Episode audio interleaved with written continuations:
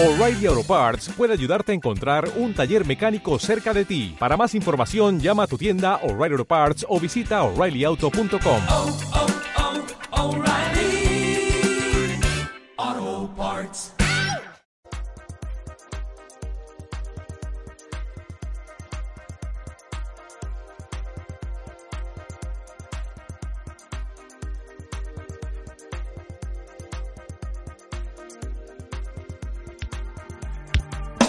Una pluma en lucha, un pensamiento en...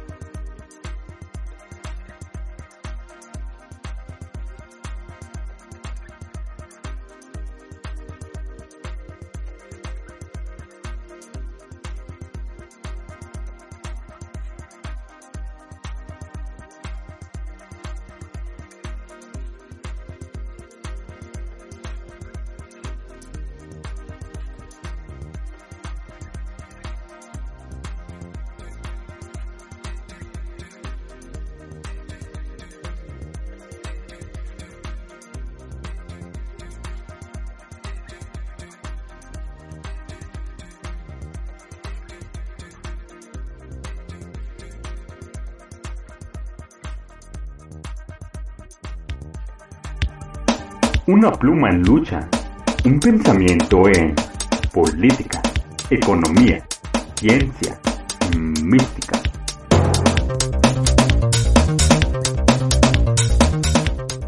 Un pensamiento en radio, revista, que wow, wow, wow, Una nueva forma de ver la historia de México y del mundo. Una nueva visión con el equipo de la revista que wow, wow,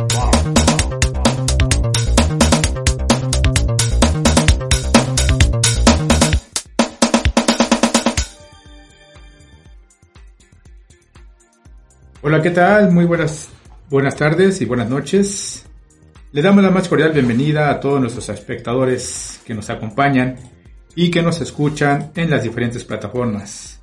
Nos encontramos transmitiendo desde la Ciudad de México, ¿sí? este que es el programa en vivo, hoy jueves 8 de diciembre. Yo soy Carlos Morales, el locutor del programa, y el día de hoy nos acompaña el licenciado Tlacael Molina. ¿Qué tal, Tlacael? ¿Cómo estás? Eh, muy bien, muy bien. Muy buenas noches a todos los que nos escuchan el día de hoy. Perfecto. Pues bienvenido. Agradecemos que hayas aceptado la invitación de la revista Jefao. Eh, sean bienvenidos a nuestro décimo octavo programa de revista Radio Revista Jefao. Recuerden que nos Ah, recuerden que nos pueden encontrar en Facebook como Jefao, en Twitter e Instagram como Revista Jefao, en plataformas como Spotify, iPods y Apple Podcast, también como Revista Jefao.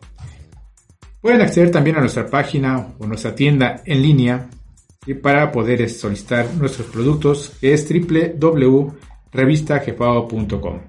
Asimismo los invitamos a suscribirse a nuestro canal para poder seguir escuchando nuestro programa y el demás contenido que subimos semana con semana en YouTube. Para hacerlo únicamente es necesario picar el botón que dice suscribir. También los invitamos a participar con nosotros en este programa en los comentarios de abajo o a los números 55 55 12 94 42 y al 55 45 39 27 04. Bueno, aquí nos indican que es el 20 programa. Programa. programa. 20 el 20 programa, perdón. Eh, bueno, vamos a hacer una breve recapitulación del tema anterior, ¿sí? que pues se abordó el tema misteriosos túneles y ciudades subterráneas en América. Y aquí se habló ampliamente sobre la existencia de esos misteriosos túneles a lo largo y ancho de América. Asimismo, eh, pues esto, de acuerdo a la información que se dio a conocer, pues se dice que estos este, túneles no son más que las entradas ¿sí? o las puertas para poder introducirse en lo que son las ciudades subterráneas en toda la América. ¿sí? Eh, varios investigadores, no solamente eh, europeos, sino también incluso eh, con nacionales y de América Latina han realizado este tipo de trabajos, este tipo de investigaciones y pues han llegado a la conclusión de que eh, hace 500 años fueron las puertas precisamente para que eh, la gente de aquella época, durante la invasión europea, pues eh, algunos se escondieran, algunos se ocultaran debajo de estos, este, de estas tierras, ¿sí? en estas antiguas ciudades subterráneas, que de acuerdo a la, a la antigüedad que nos dieron a conocer estos investigadores, pues son aproximadamente o fueron construidas hace aproximadamente 60.000 años. Y esto nos permite a nosotros saber que, bueno, la civilización, tanto maya como eh, azteca e inca, pues no tuvieron otra opción más que en su, en parte, y poder este, pues rescatar, salvar la vida, salvar la vida y, el conocimiento, sus costumbres, eh, por medio de este tipo de, ciudades, Pero bueno, eh, el tema del día de hoy o los temas del día de hoy, en donde precisamente nuestro invitado especial, Tlacael Molina, pues nos va a hablar mucho acerca de lo que es eh, el misterio del oro azteca y el secreto del cuarzo maya. ¿sí? Vamos a hacer una breve introducción. ¿sí? De precisamente aquí tengo en mis manos uno de los compendios de nuestra revista Jefao, en donde viene precisamente esos títulos o esos artículos escritos hace aproximadamente 20 años. ¿sí? Eh, para iniciar, eh, bueno, vamos a hablar del misterio del oro azteca. ¿sí? Aquí nos dice este compendio. Dice uno de los grandes misterios de la, de la historia del Magno Imperio Azteca y que ha causado varias polémicas es la enorme cantidad de oro que manejaron como parte de su gran civilización y tecnología. Algunos escritores opinan que posiblemente nuestros antiguos mexicanos conocieron la ciencia alquímica y otros se inclinan por la ciencia del átomo.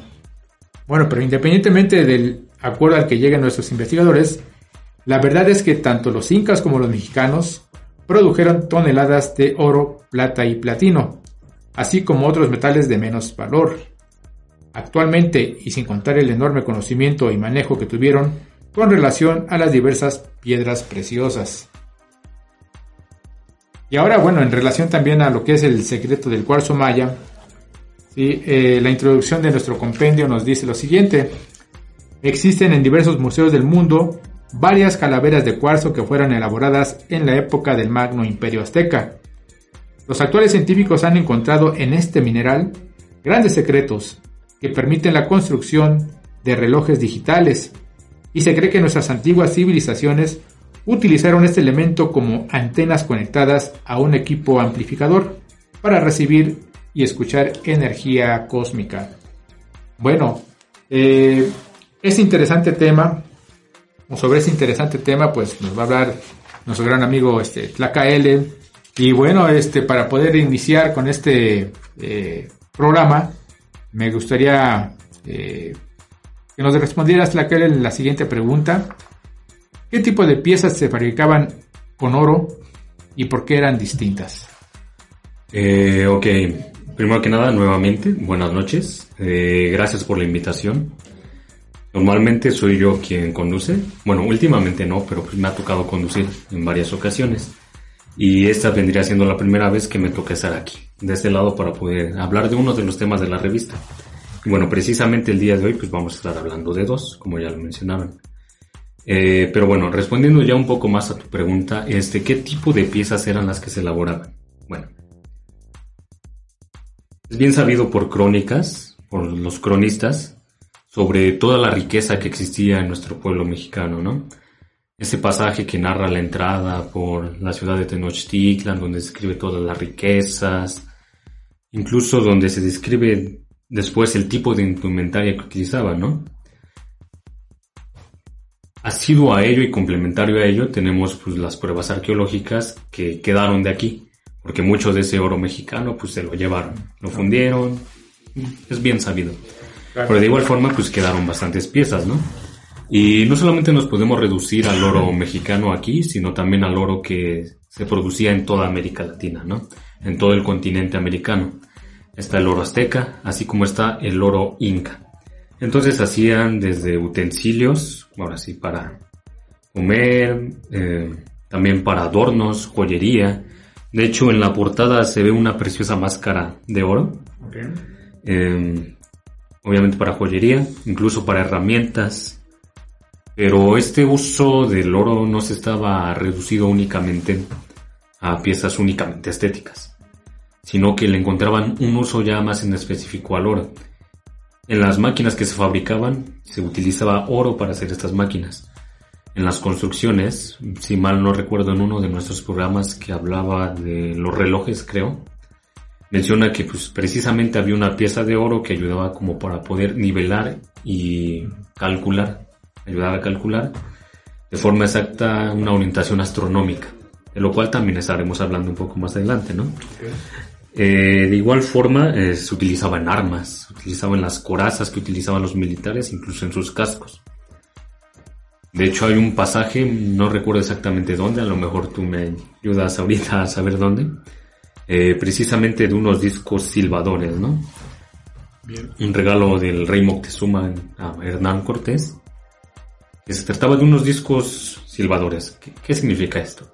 Ahora sí como unos platos, como una persona aquí en medio, y a través de la acústica y del sonido hacían que estos discos silbadores pudieran elevarse y vibraban. Pues es como ya un vestigio de la tecnología que se manejaba en ese momento, eh, por desconocimiento y por miedo, miedo de los europeos y por avaricia, claramente, eh, destruyeron estos discos, los fundieron y ya, el oro se lo quedaron nuevamente.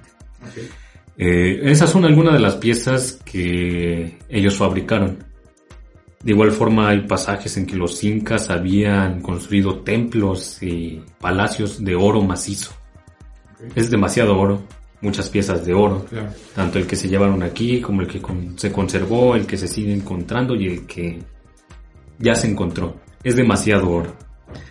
Entonces, para la capacidad de las minas de oro que hay actualmente aquí en el continente americano, es como que muy discrepante la cantidad de oro que hay afuera con la cantidad de oro que normalmente se puede sacar de una mina. O sea, no podemos explicar eh, de dónde salió tanto oro. Es como de, ah, ok, sí, sacamos, qué sé yo, 10 toneladas de oro. Pero esta mina únicamente podía producir una tonelada de oro. ¿Cómo podemos justificar entonces la existencia de tanto oro que se utilizaba en muchísimas cosas? Los incas, cualquier utensilio que hicieran ellos metálico era absolutamente de oro. En oro. Entonces es muy disruptivo pensar eh, qué tipo o cómo era, de dónde salía todo este oro. Ok. Sí, este, efectivamente, bueno, lo que acabas de comentar es muy interesante, sí, ya que este, pues hace muchos años, al, platicar con una persona, me mencionaba precisamente de que eh, era posible, o era muy posible, poder construir un, puente de América a Europa con la cantidad de oro ¿no? que se llevaron los europeos. A mí me, me pareció algo muy, este, muy descabellado, sin embargo, bueno, esto que acabas de comentar, de qué manera, ¿no? Este, eh, los antiguos mexicanos o en toda América, si se podía producir o de qué forma se podía producir este, este metal tan, tan valioso para los europeos en aquella época. Recordemos que en Europa obscurantista o en aquella época del- de la invasión, sí, el oro era muy preciado, era muy codiciado, ¿no? En Europa. De hecho, pues no, no, no había demasiado que digamos. Lo que se utilizaba más era la, la plata, ¿no? Pero cuando, bueno, vi- vienen aquí, eh, invaden y prácticamente, bueno, como bien lo dices tú, saquean, al Magno Imperio Azteca y al, al Imperio Inca, pues se percatan de que, bueno, es este, este, este metal tan codiciado en Europa, pues se volvieron prácticamente eh, locos, ¿no?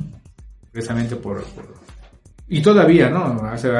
Hace unos momentos eh, veo un documental, ¿no? De, de History Channel, en donde se habla precisamente del oro maldito de Moctezuma, para ellos, ¿no? Porque pues, no lo han encontrado supuestamente, ¿no? supuestamente siguen buscando en Utah, en, en Nuevo México, eh, donde supuestamente eh, Moctezuma mandó a esconder el, el tesoro. Pero bueno, eh, es bien sabido, ¿no? Incluso las mismas crónicas, ¿no? Mencionan que ese oro fue saqueado, que fue este, usurpado, ¿no? Por la, durante la invasión y que, pues, prácticamente ese oro dejó de existir, ¿no? Eso es lo que básicamente, bueno, yo puedo yo, este, aportar en este momento con respecto a lo que tú estás, este, comentando. Sí, claro. Sí. Bueno, este, bueno, pero a mí me gustaría que nos, que nos explicaras, que nos dijeras qué uso le daban al oro. ¿no? Porque bueno, tendría que tener también una aplicación, un uso, debido a que si aquí en América eh, no tenía el valor como lo tenía en Europa, entonces, ¿qué uso le dieron a, a este metal precioso? Ok, bueno, ya un poco más abarcando lo que tú mencionas y quizá indagando un poco más en el uso que se le daba y que incluso se le sigue dando actualmente. De hecho nuestro sistema económico está basado en el valor monetario del oro. Exacto. Todas las monedas están sustentadas bajo unas reservas de oro. Entonces, es, es curioso, ¿no? Así es. Eh, pues, precisamente nuestros antiguos mexicanos no hacían eso. El oro era tan común y tan común que era como las piedras casi. No tenían mucho valor. De tanto oro que había, no tenían un valor suficiente como para que ellos pudieran darle tanta importancia como lo hacía el europeo. Ok. Era más valioso las piedras de jade que el mismo oro. Entonces, ¿qué otro uso se les podía dar aparte de lo que ya mencioné de indumentaria, utensilios? Eh, también indagando un poco más en lo que ya mencioné, sobre el uso que le daban ya para desarrollar su tecnología, Ok. Ya que muchas de las herramientas que ellos creaban, eh, de acuerdo a las propiedades del oro, conseguían que esto fuera. Y de hecho, precisamente regresando un poco a la pregunta anterior, tú mencionaste cuál era la diferencia del oro, eh, del oro inca y del oro azteca, la diferencia del oro que tenemos actualmente. De acuerdo a distintos autores, se menciona que el oro inca tenía una densidad mayor. El oro no es un, oro- un metal muy denso, que digamos, no es un metal muy duro, que digamos. No se podría utilizar para armaduras, al menos el oro que nosotros conocemos. Sí, sí. Por lo que el oro inca tenía esta densidad suficiente como para poder utilizarse en armas, poder utilizarse en armaduras. Entonces nos preguntamos ya un poco sobre cómo era posible que hubiera tanto oro. Respecto a lo que mencionaste en la introducción, si se trataba de ciencia o si se trataba de alquimia. Este, ¿En qué momento empiezan los comerciales? ¿Todavía no? No, adelante, adelante. Ah, ok, ok, ok. Y bueno, ¿sobre qué usos se le daban aparte de este? Mm, más información no tengo al respecto de exactamente qué otro uso se les daban. Pero sí en el que claramente no le asignábamos el mismo valor al oro. El mismo valor que se le asigna actu- actualmente de una manera tan codiciosa, de una manera este, que pudiera ser económicamente hablando. Ok. Bueno, tengo entendido, perdón que te, Sí, sí, sí. que te interrumpa, pero bueno, eh, con base a lo que estás comentando, tengo entendido que este material o este metal, eh, prácticamente con él se, se cubrieron, ¿no? Eh, muchas de las construcciones ancestrales mexicanas. Eh, de hecho, bueno, hay datos, ¿no? De, sobre que la pirámide de- del Sol, la pirámide de la Luna, entre otras construcciones, no solamente aquí en México, ¿no? sino a lo largo y ancho del continente, pues eh, estaban recubiertas precisamente por este metal. Entonces, se han llegado a la conclusión de que este metal, pues no era más que el receptor de una, una energía cósmica, ¿no? Y que el oro, pues es uno de los este, conductores, pues con mayores este, propiedades precisamente para poder tener esa función, ¿no? En- en- es, es, digo, desde el punto de vista de la tecnología, eh, es muy probable, ¿no? Que ellos hayan manejado este metal con ese tipo de propósito, ¿no? Ah, sí, de hecho es lo que había dicho precisamente, pero más específico, eh, que se utilizaba construcciones, solamente que, bueno, yo me limité únicamente a mencionar esto de las orientaciones. Ok. Pero sí, definitivamente se puede plantear el hecho de que se haya utilizado ya más con una función de ingeniería, ¿no? Ok. Una función de ingeniería para poder cumplir un propósito. Bien. Y de hecho, precisamente hablando de eso, el tema del cuarzo maya nos habla un poco más al respecto de esto. Que, que eso vamos a ir. Sí, después de este va el cuarzo maya, entonces. Perfecto. Eh, vamos a este a vamos a, unos comerciales y volvemos nueva con ese interesante tema sobre lo que es el misterio del oro azteca. Regresamos. Hey, ¿te gustan nuestros temas? Pues te invitamos a comprar nuestros primeros 12 artículos recopilados en el tomo número 1 de la revista Jefao por tan solo 50 pesos.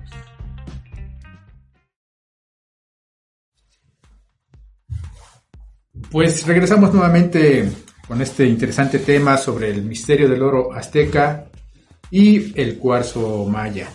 Pues estábamos comentando acerca de la función que tiene o que tenía en aquella época muy probablemente este metal precioso que es el oro.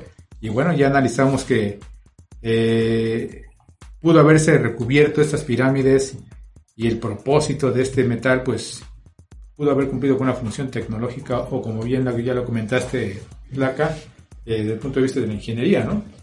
Precisamente para poder recibir o para poder eh, captar lo que es una energía exterior o, o cósmica, ¿no?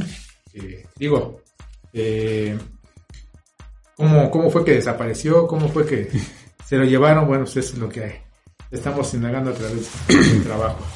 Eh, me gustaría nuevamente, pues, preguntar, entonces fue posible de alguna manera fabricar o crear este metal desde el punto de vista de la ciencia. Ok, bueno.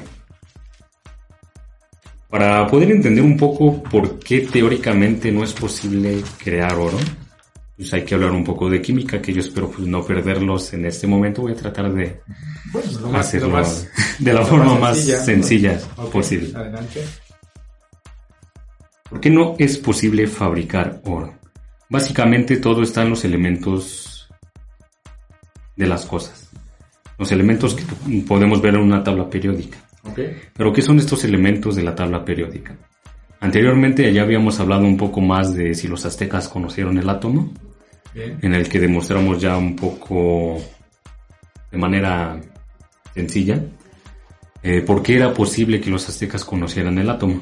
Y esto es un poco más de la evidencia de que sí puede que ellos hayan conocido el átomo. Entonces vamos a empezar de lo que es la materia. ¿Qué es la materia? Básicamente la materia es todo aquello que podemos tocar, todo aquello que ocupa un espacio en un lugar. El aire, a pesar de que no lo podemos ver y no lo podemos tocar, entre comillas, porque todo el tiempo lo estamos tocando, también es materia. Hay distintos estados de la materia, el sólido, si lo que podemos tocar, el líquido, que lo dice por sí solo, son líquidos, agua, y el gaseoso, que es, como yo mencioné, la atmósfera es un gas compuesto de ciertos elementos y básicamente también es materia. Pero entonces, más abajo ahí de la materia están los compuestos. ¿Qué es un compuesto? Un compuesto es la unión de dos elementos. El compuesto más simple que podríamos explicar en este momento es el agua. El agua, su fórmula química es H2O. Esto significa que tiene dos moléculas, tiene dos átomos de hidrógeno y uno de oxígeno. Entonces, eso es una molécula. Hay distintas moléculas, hay moléculas mucho más complejas que se forman a partir de unión de elementos uno tras otro. Y estos tienen pues, ciertos enlaces, pero no nos vamos a meter mucho en ello porque no, no lo necesitamos para explicar en este momento Claro. lo que quiero dar a entender.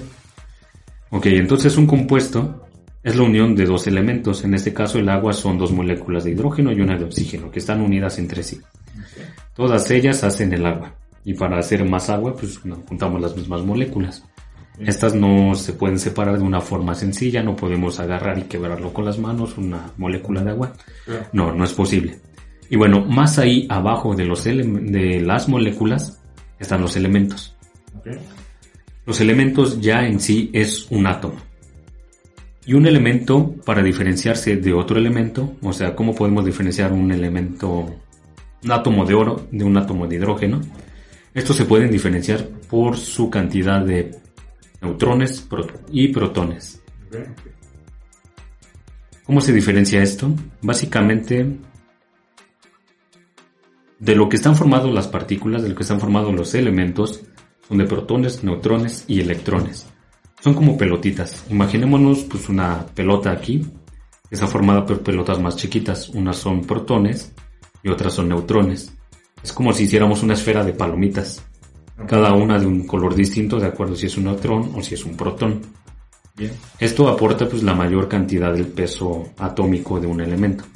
Entonces no es lo mismo un elemento de oro que tiene un mayor, una mayor cantidad de protones y neutrones, es como si fuera una esfera de palomitas con más palomitas, a una esfera de, a un elemento de hidrógeno, que básicamente pues nada más tiene una palomita por sí sola. Entonces para hacer distintos elementos, estos varían de acuerdo a la cantidad de protones y neutrones que tengan. Básicamente eso es un elemento, pero ¿qué es lo que yo quiero dar a entender con esto? Porque no es posible. Básicamente hasta hace poco, relativamente hace poco es hace como 60 años, 70 años, eh, se creía que el átomo era indivisible. O sea, nosotros, como mencioné, no podemos de manera física romper una molécula de agua con las manos. Es imposible. Y mucho más es imposible eh, poder dividir un átomo con las manos o de cualquier forma física. Hasta hace poco que se descubrió la radioactividad. ¿Qué es esto? Para que nosotros podamos dividir un elemento, este, tenemos que romperlo a través de esta forma. Entonces, no es, una forma sencilla poder este, quitar protones o neutrones de eso, porque si nosotros les quitamos protones a un,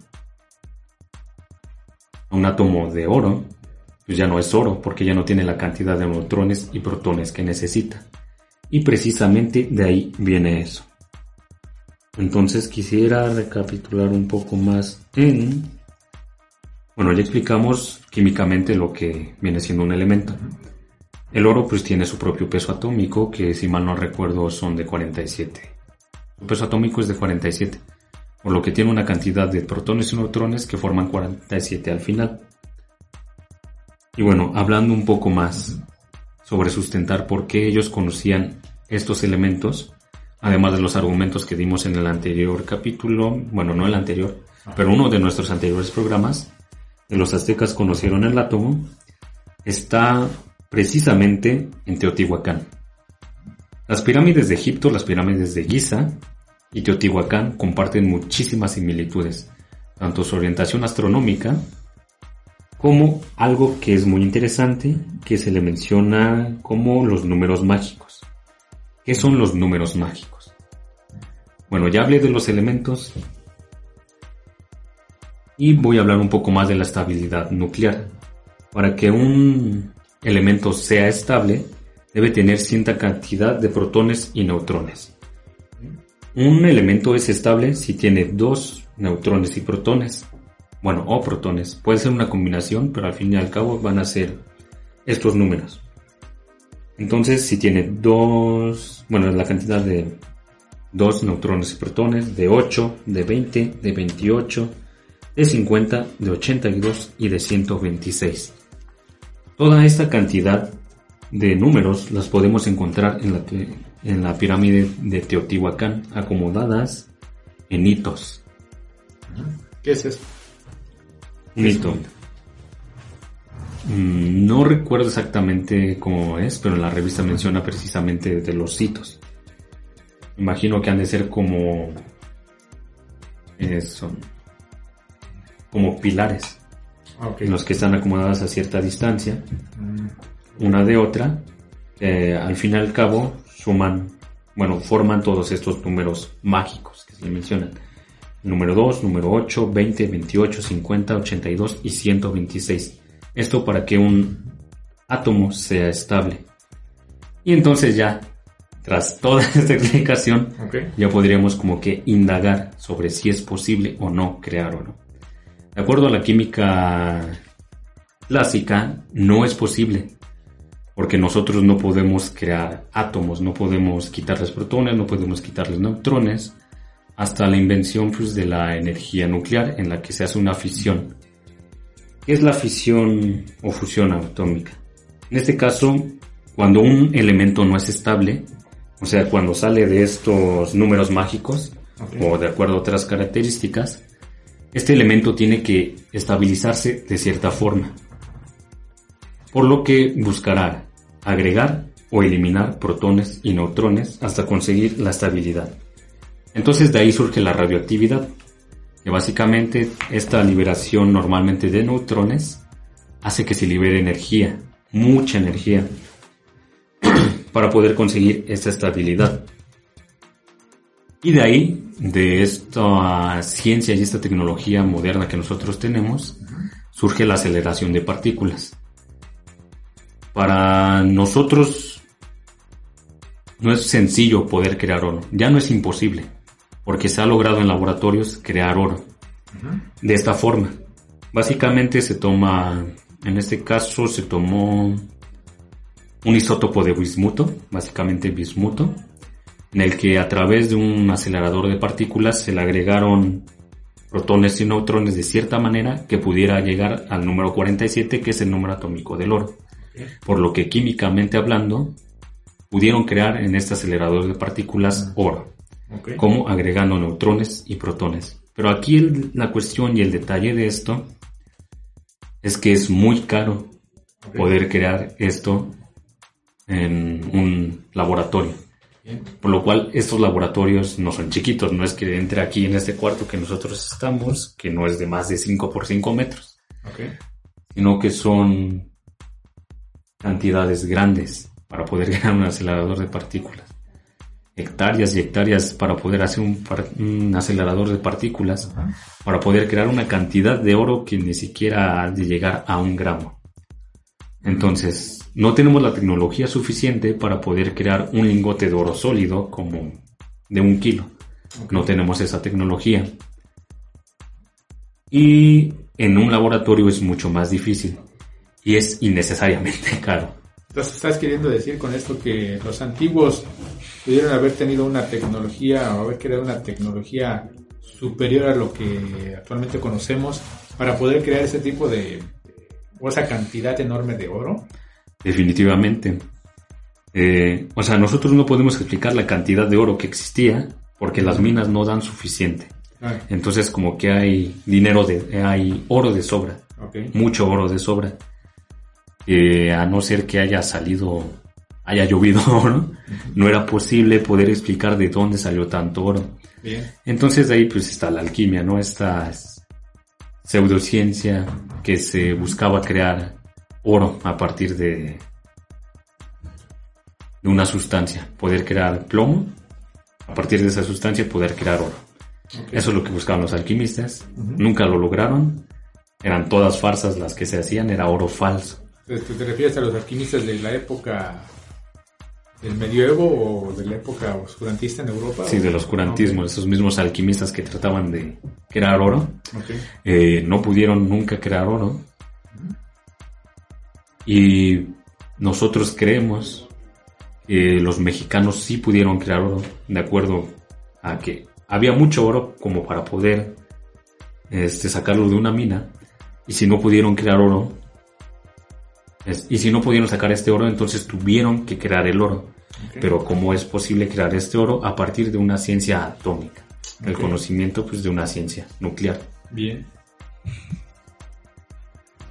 Perfecto, ¿no? Pues muy interesante lo que acabas de dar a conocer. Esto nos da eh, pie a pensar que la, ciencia y la tecnología de los antiguos mexicanos fuera muy superior a la nuestra. Y aquí, este, pues muy, muy abundante lo que acabas de mencionar desde el punto de vista científico, esta, esta relación que haces y esta mención que haces sobre la cuestión atómica, que precisamente, bueno, el tema que abordamos sobre el átomo eh, el conocimiento del átomo en la época azteca, pues básicamente, bueno, nos da a entender que sí tuvieron una, un conocimiento y hasta cierto punto una manipulación, ¿no? De este, de este átomo, ¿no? Bueno, este quiero recordarles a nuestro amable radio escucha ¿sí? que nos sigan sintonizando y que nos pueden encontrar también en Facebook, en Twitter, en Instagram como Revista Jefao, en plataformas como Spotify, iPods y Apple Podcast. ¿sí? Eh, para las personas que quieran también este, pues, adquirir nuestros productos, ¿sí? tenemos nuestra tienda en línea. Eh, visiten la página www.revistajefao.com. Y bueno, eh, vamos a pasar este al siguiente tema, ¿sí? que se refiere precisamente al secreto del cuarzo maya. ¿Sí? Eh, ya hablábamos precisamente sobre la existencia de varias, eh, varios cráneos de cristal de roca que bueno, existen a, lo largo y ancho de, del continente, pero que de alguna manera, bueno, algunos se conservan en lo que es este, el Museo de, de Londres, en Inglaterra, ¿no? Y pues es uno de los elementos también, una, una piedra o una roca que pues tiene ciertas propiedades, ¿no? Tiene ciertas características y que de alguna manera, bueno, relacionándolo con lo que es el, el oro, pues hay ciertas similitudes en cuanto a su, su creación, en cuanto a su manejo, su trabajo, en cuanto a sus, sus propiedades, ¿no? Que no solamente, bueno, pues como tú ya bien lo comentabas, no solamente se utilizó para poder este, eh, hacer piezas ornamentales, sino también tuvo que haber existido una aplicación pues tecnológicamente y desde el punto de vista científico pues muy avanzado, ¿no? Eh, yo quisiera aquí pues hablar o que nos hablaras tú, Tlaca, acerca de qué vestigios hay sobre piezas arqueológicas hechas de cuarzo. Eh, ¿Nos puedes hablar al respecto?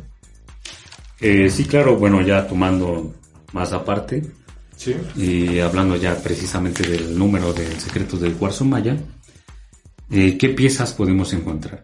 Así como había abundancia de oro, también había abundancia de este tipo de piezas.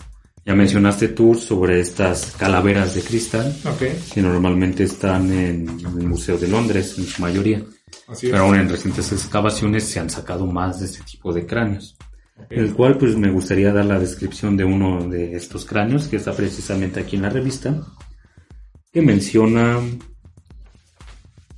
la pieza más famosa de cristal de cuarzo tallado es la calavera de cuarzo encontrada en la selva de Belice, lo que corresponde a la zona de los mayas, ¿no? Eh, es una vieja y abandonada, bueno, una vieja y abandonada ciudad maya. El cráneo tiene un peso de 5 kilos aproximadamente y mide 13 centímetros de altura y 18 de ancho y 13 de largo. Las dimensiones de esta pieza corresponden a un cráneo femenino. Básicamente pues, tienen bastantes proporciones a lo que viene siendo un cráneo humano. Como de igual forma, pues se encuentran más piezas similares, parecidas, que varían de acuerdo a su tamaño y este, incluso su color. Pero pues de eso hablaremos un poquito más adelante. Bien, De igual forma se encuentran piezas ornamentales como joyería. Este, y particularmente se pueden encontrar, así como lo mencionamos, el oro, este, en construcciones. bien, En construcciones y en menjires, menires, no estoy seguro cómo es que se menciona bueno, me quieres. a los menjires. Ajá, De hecho, en el programa precisamente del radio, este, una persona comentó que si conocíamos eh, la función de los monolitos, porque los menjires son como monolitos. Y precisamente, pues aquí podemos ya traer una respuesta a esta pregunta. ¿Qué tiene que ver los menjires con el cuarzo? ¿Por qué podemos mencionar que el menjir es una pieza de cuarzo?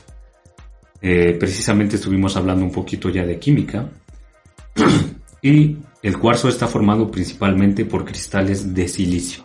El silicio es un elemento y los menjires tienen, aparte de la composición que tiene normalmente una piedra, porque los menjires son monolitos de piedra grandes, enormes, Sí, eh, tienen composiciones de silicio. Y además de eso, no solamente los menjires tenían silicio, sino tanto las ciertas pirámides también tenían silicio dentro de ellas, Estas piedras tenían silicio en sí. Y hablando ya un poco más sobre la composición entonces del cuarzo. Ya hablamos de que el cuarzo está formado principalmente por silicio, cristales de silicio. Pero ¿qué tienen en particular estos cristales de silicio? En el momento en el que salió esta revista, que fue hace 20 años aproximadamente, eh, estaba muy en auge estos famosísimos relojes de piedra de cuarzo, ¿no? Que no necesitaban pila, que únicamente con un cuarzo, pues ya estos relojes podían funcionar por cierto tiempo, un año, meses. Lo cual pues era totalmente novedoso, ¿no? Toda la energía que conocemos, al menos en su mayoría, es eléctrica. Toda... Sí, toda energía que conocemos mayormente es eléctrica. La de las luces de aquí que están iluminando este lugar es energía eléctrica. Sí. Como lo que está utilizando aquí para transmitir nuestro operador es energía eléctrica. Entonces, ¿cómo era posible que algo que no fuera o que no produciera electricidad pudiera alimentar un reloj lo suficiente como para que éste funcionara por un año aproximadamente? Pues precisamente es dentro de esas propiedades que tiene el cuarzo, que están compuestos por silicio, que son materiales piezoeléctricos. ¿Qué significa que sean materiales piezoeléctricos? Es como si nosotros tuviéramos una piedra aquí en esta mesa que tenemos nosotros. Tenemos una piedra y al agregarle presión, esta piedra empieza a producir corrientes eléctricas. No son corrientes eléctricas que tenga almacenada de una forma química como normalmente se hace, o de una transformación directa como se hace normalmente, sino que es una piedra que simplemente al aplicarle presión, esta produce corriente eléctrica, Bien. lo cual es bastante interesante y podría dar hincapié eh, a lo que queremos mencionar sobre los menjires y sobre las construcciones de las pirámides. Bien. Entonces, imaginemos nosotros que tenemos un menjire. Si aún no han podido visualizar en su cabeza cómo es un menjimer, eh, me imagino han de conocer las mm, piedras de Stone, Stonehenge, Ok, Sí, sí, sí. ajá, que son básicamente como piedras grandotas, monolitos que se le había atribuido como un lugar de observación astronómica. Pero Donde mayormente... Regularmente va la gente a, en todos los equinoccios y solsticios a supuestamente a cargarse de energía, ¿no? Sí. Sí, que también funciona como tal, pero no solamente podemos limitar una construcción de piedras tan simple a únicamente observar este, las estrellas o a recargar energía. Ah, Precisamente la composición que mencionamos de los menjires, que está hecha por silicio, silicio que actualmente también es lo que utilizan los teléfonos, las computadoras para poder funcionar en sus circuitos, por las propiedades que tiene para transmitir energía eléctrica. Entonces los menjires, precisamente esas piedras grandotas, eh, al ser compuestas por cuarzo, que es un material piezoeléctrico, el propio peso del menjir produciría entonces lo que mencionamos. Si tú presionas un cuarzo, produce energía eléctrica. Entonces los menjires tienen un peso muy alto, bueno, muy grande. Y lo que tienen en la base básicamente produciría esa energía eléctrica. Y podemos encontrar muchos de estos menjires a lo largo de todo el mundo, tanto en México como en partes de Europa, de África, de Asia. Entonces, ¿qué pueden significar estos? Simplemente lo podemos atribuir como, "Ah, son piedritas que pusieron ahí. Eh, pues no. Como se mencionó en el- la introducción, podrían ser antenas. ¿Pero antenas de qué? Mm, Esa es la cuestión, ya que estaban colocadas, yo me imagino, de cierta forma estratégica. ¿Y hacia dónde iba entonces esta energía? No podemos decir que únicamente iba ahí. Tal vez había alguna forma en la que se pudieran comunicar. Una de las teorías explica que era de forma sub- subterránea, ¿no? Así como cables, que tú tenías tu menjir aquí, Que de acuerdo a las propiedades piezoeléctricas del cuarzo, si se le producía una presión, este produciría energía. Y pero ¿para dónde iría esta energía? Se mencionaba que era a través de cables subterráneos Bien. y que con el paso del tiempo el metal, al ser un material corrosivo con los años, este desaparecería, pero que quedan los vestigios sí de las piedras que están ahí, de los menjires. Entonces da bastantes cosas que pensar. Ok. Entonces, estas propiedades y el uso del silicio y del cuarzo no se ven únicamente limitadas a los menjires, estas piedras de aquí. Que hay varias, hay muchas y aún no sabemos exactamente cómo, pero se tienen, tenemos la teoría de que transmitían una energía. No sabemos qué tipo de energía, es algo que no conocemos aún o es conocimiento perdido. Pero de igual forma, es las pirámides cumplían esta misma función que los menjires, Bien. solamente que de una forma mucho más estructurada. Algo así como una planta nuclear, pongamos. Bien. Una construcción dedicada única y exclusivamente a producir energía. De esta forma en la que se menciona, ya que muchos de los cimientos y bases de las pirámides están formadas principalmente por silicio. El silicio y la base. Es la base como si pusiéramos un cuaderno aquí. Bien. Y toda la construcción de las piedras y de las pirámides, que eran toneladas y toneladas de piedra, aplastaban esta placa de silicio, estos cimientos de silicio, y de igual forma se producía energía. Y nuevamente mencionamos ese conocimiento perdido, que no sabemos exactamente cómo es que funcione, y que no estamos muy seguros de cómo replicar, y que sin embargo nuestros antiguos mexicanos lo dominaban totalmente, a la perfección. Ya que de igual forma eh, se encuentran similitudes, como ya mencioné, entre la pirámide de Teotihuacán, que hace este mismo fenómeno que les mencioné, con las pirámides de Giza, las cuales son una representación, de hecho, del, del sistema solar que nosotros tenemos. De hecho, no lo mencioné anteriormente, Sí. pero que de hecho están alineadas y colocadas de cierta manera que son una escala del sistema solar de acuerdo a ciertas distancias de, entre el Sol, la Tierra y otros planetas, lo cual es bastante también interesante, ¿no? Claro, finalmente, o sea, este, lo que acabas de mencionar acerca de la función del cuarzo, obviamente con este ese peso de las grandes moles de, de piedra y que producían, o se pudo haber producido algún tipo de energía, eh, cumpliendo, bueno, con este tipo de, de función, sí, no es descabellado que también ellos hayan tenido un, un conocimiento sobre la alineación que bien mencionas ahorita y de las pirámides en relación a lo que es este las Pléyades, ¿no? O el- el- los planetas, ¿no? Ah, sí. Sí, eh, entonces pudo haber eh, existido una relación tanto de ese tipo de, de alineación con lo que es este, este funcionamiento a través de, los, de, estas, de esos minerales, que en este caso, bueno, es el cuarzo, y por ende también la cuestión de este metal del oro. Eh, sí, claro. Ahora sí que ya mencionamos esto de las aline- alineaciones astronómicas que estaban alineadas de acuerdo a ciertas constelaciones o a ciertas estrellas, que incluso ciertas pirámides estaban alineadas. Ok, Entonces podemos imaginarlo algo así como lo que se quiere hacer actualmente Elon Musk con su tecnología del Starlink, ok. que básicamente es colocar ciertos satélites estratégicamente alrededor de la Tierra Bien, para que estos se puedan conectar entre sí y dar internet básicamente a todo el planeta ok, con esta alineación de sus satélites.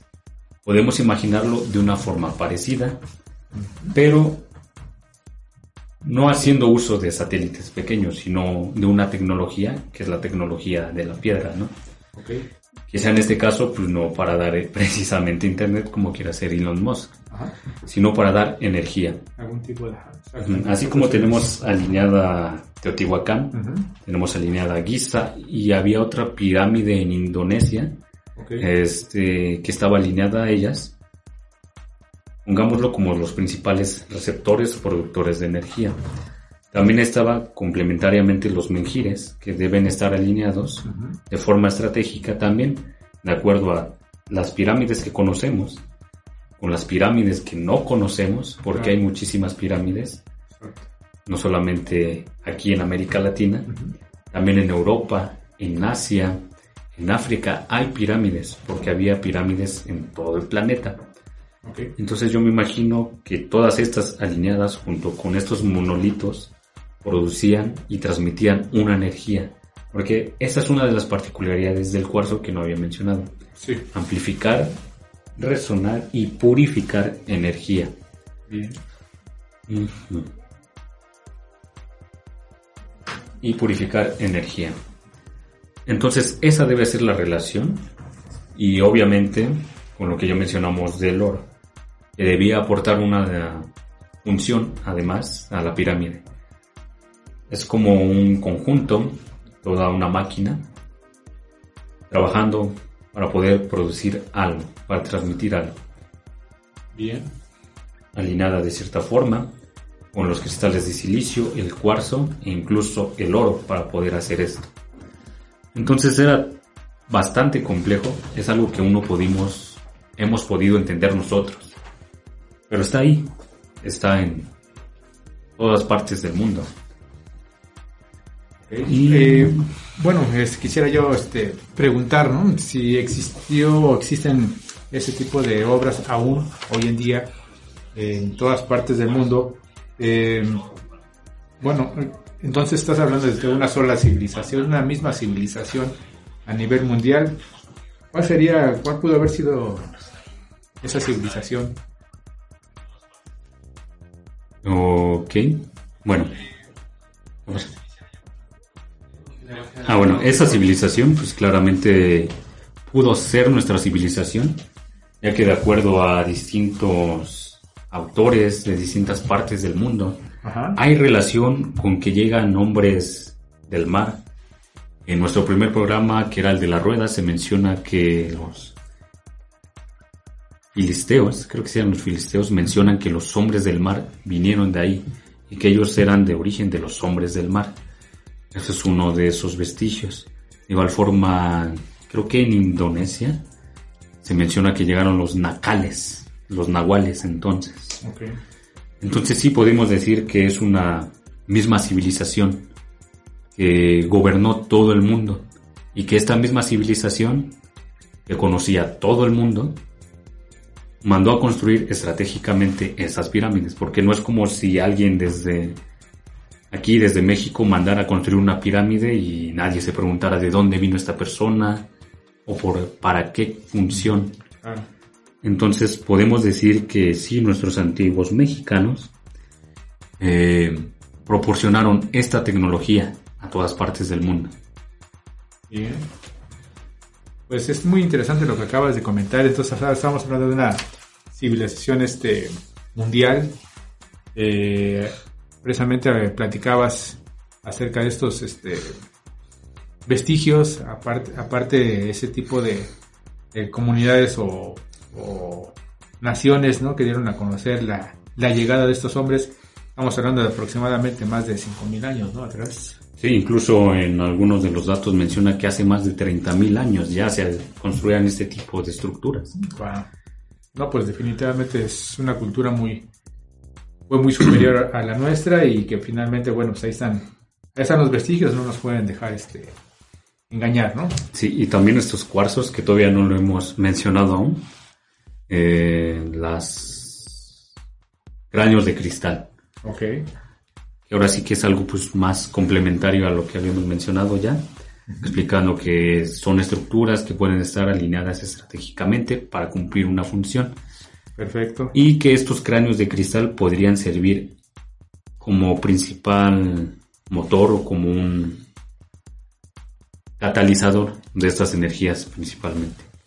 ¿Comerciales ya o todo? Bueno, este, vamos a, a pasar este a leer algunos de los comentarios. Aquí tenemos una varios comentarios. O vamos a pasar a un comercial. Ah, bueno, No, vamos a, vamos a unos comerciales y regresamos con este interesante tema. Ya hablamos sobre la cuestión del misterio del oro azteca y en este momento estamos conjugando los dos temas, que es eh, también lo que es el secreto del cuarzo maya. En un momento regresamos con ustedes. Del glorioso pasado Atlante Tolteca resurge el valor hombre, herencia de grandeza de la noble familia mexicana. Conoce los fundamentos de la gran ciencia náhuatl, símbolo de la evolución cósmica y resultado de una recia disciplina. Adquiere la sabiduría de nuestros antiguos antepasados con el libro Preparación para la muerte de mismo. Un libro de Lisa Coat. Pues bien, estamos de regreso nuevamente con ustedes y vamos a, a leer algunos de los comentarios de nuestros radioescuchas, los que nos están viendo en este momento. Sí, eh, una de ellas es Elizabeth LG. Nos dice, buenas noches, en relación a la obsidiana como elemento de gran poder, ¿ha sido de, de- de la misma forma extraído y saqueado? Eh, no tengo precisamente datos de que se hayan llevado obsidiana, Ok. eh, lo cual podría contestarse quizá de alguna forma. Que si el oro se lo llevaron es porque para ellos era importante. ok. Y la obsidiana quizás ellos no conocían sus propiedades, ¿no? Actualmente pues se utiliza la obsidiana para muchas formas, como de igual forma en la industria médica y en los quirófanos, debido a sus propiedades, propiedades que posiblemente el hombre europeo no conocía, Bien, solamente era una piedra negra y pues la dejaron, se llevaron el oro. claro. No representaba ningún este tipo de, de valor, ¿no? Ninguna riqueza más. Perfecto. Muy bien, este Vicky nos dice muy interesante tema. Saludos a todos, gracias. Eh, Antonio Molina Romero dice el uso de el oro, perdón, el oro se usó en las antiguas civilizaciones de Anáhuac por sus propiedades conductoras, resistencia a altas temperaturas, como aislante y resistente al deterioro y corrosión. ¿Sí? Muy bien, muchas gracias por tu comentario, Antonio. Eh, Él mismo también vuelve nuevamente a comentar, dice actualmente en cómputo, desde las microcomputadoras tipo dispositivos móviles hasta las supercomputadoras tipo servidores, buscan esas propiedades mencionadas y emplean oro para estos fines. Pues sí, no es muy... Sí, precisamente como mencioné, además del silicio que utilizan estas computadoras para fabricar los circuitos, eh, también utilizan oro. para precisamente por las propiedades que él mismo mencionó ahí. Perfecto. Bueno, pues es un, este, un, un conductor muy, muy, muy importante, ¿no? Eh, Yolanda Torres Áviles nos dice, muy interesante como siempre, saludos a todos, muchas gracias. Eh, Genaro Ruiz, nos, nuestro compañero Genaro Ruiz nos dice, excelente tema, saludos afectuosos desde Guadalajara, buen trabajo, Charlie y Tlaca, muchas gracias, este, Genaro, por tu comentario. Y nuevamente aquí, este, parece que tenemos más comentarios o creo que ya son, son todos, ¿verdad? Eh, acaba de llegar uno, Ah, creo que aún no lo ven. Que Ah. menciona el oro. Ah, nuevamente nuestro compañero Antonio Molina Romero dice, el oro como actualmente se aplica aislante para aislar la radiación. Ok, Ese no, no lo conocía. muy bien. Bueno, pues este agradecemos los comentarios de nuestros, de nuestros radioescuchas que están atentos precisamente a nuestro programa y les recordamos, les recordamos que participen eh, a nuestras redes. Estamos nosotros eh, les, invitamos a que nos pueden eh, encontrar en Facebook como Jefao, en Twitter e Instagram como Revista Jefao, en plataformas como Spotify, iBox y Apple Podcast, también como Revista Jefao. Y bueno, todo este tipo de información que estamos, este, del que estamos apoyándonos precisamente, bueno, ese es un compendio, es un compendio eh, titulado Importantes temas históricos de Revista Jefao, es el tomo número 6. ¿sí? Aquí las personas que estén interesadas en conocer y ahondar más en los temas, ¿sí? tenemos este compendio disponible con nuestra casa edit- editori- editorial Jefao. ¿sí? Eh, trae aproximadamente son aproximadamente son 20 temas diferentes. ¿sí? Uno de ellos es precisamente el misterio del oro azteca y el que estamos también abordando el día de hoy, el secreto del cuarzo maya. Y le recordamos que también la próxima semana pues vamos a hablar de otro tema, muy interesante, ¿sí? Eh, sanguíneamente el, mexicano raza pura. Pues bien. ¿cómo nos pudiéramos, cómo pudiéramos resumir todo este, estos dos capítulos, estos dos artículos o dos temas que acabamos de abordar, este Tlaca?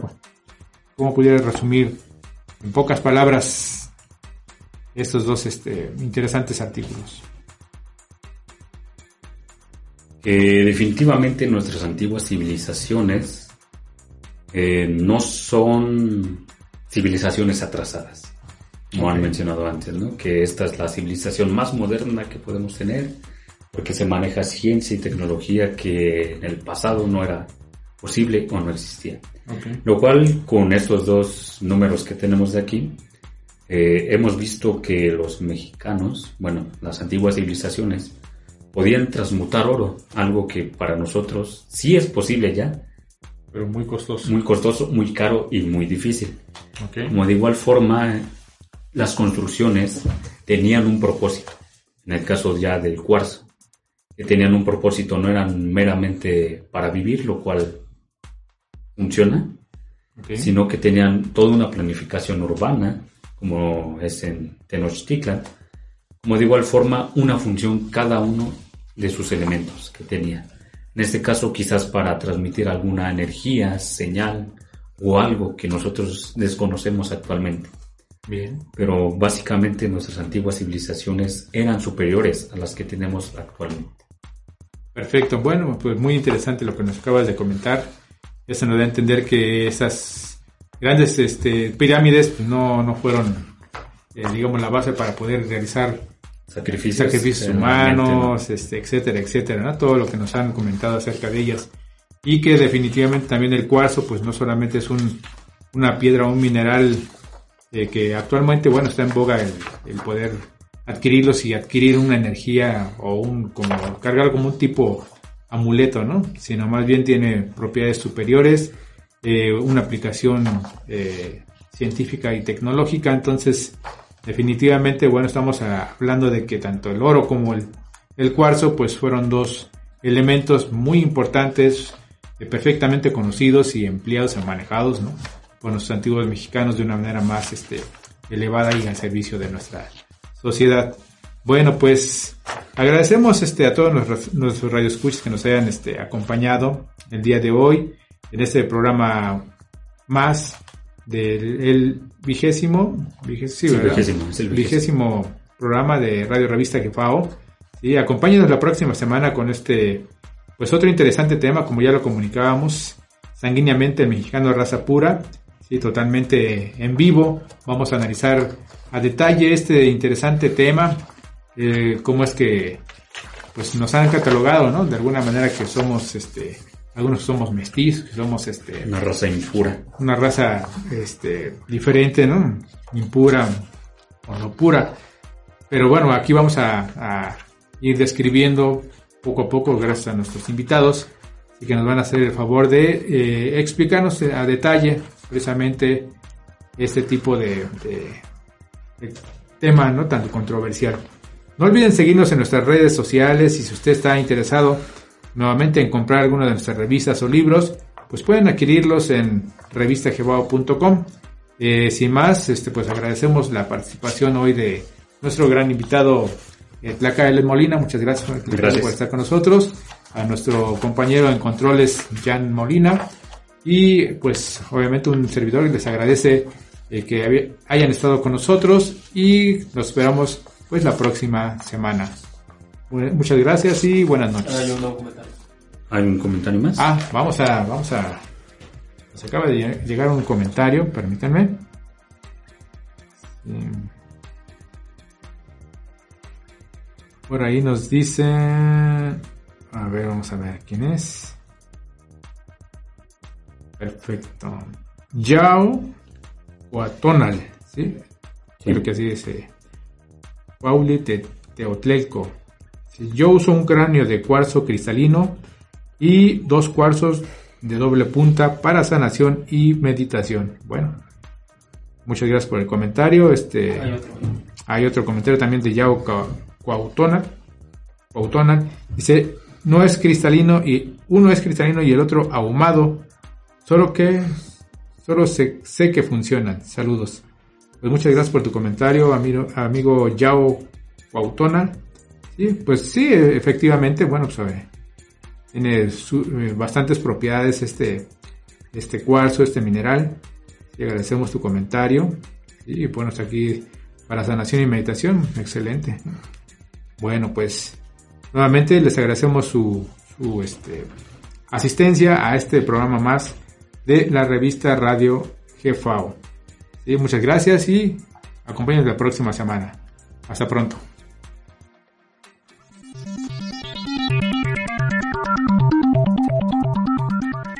Gracias por escuchar Radio Revista Jefao.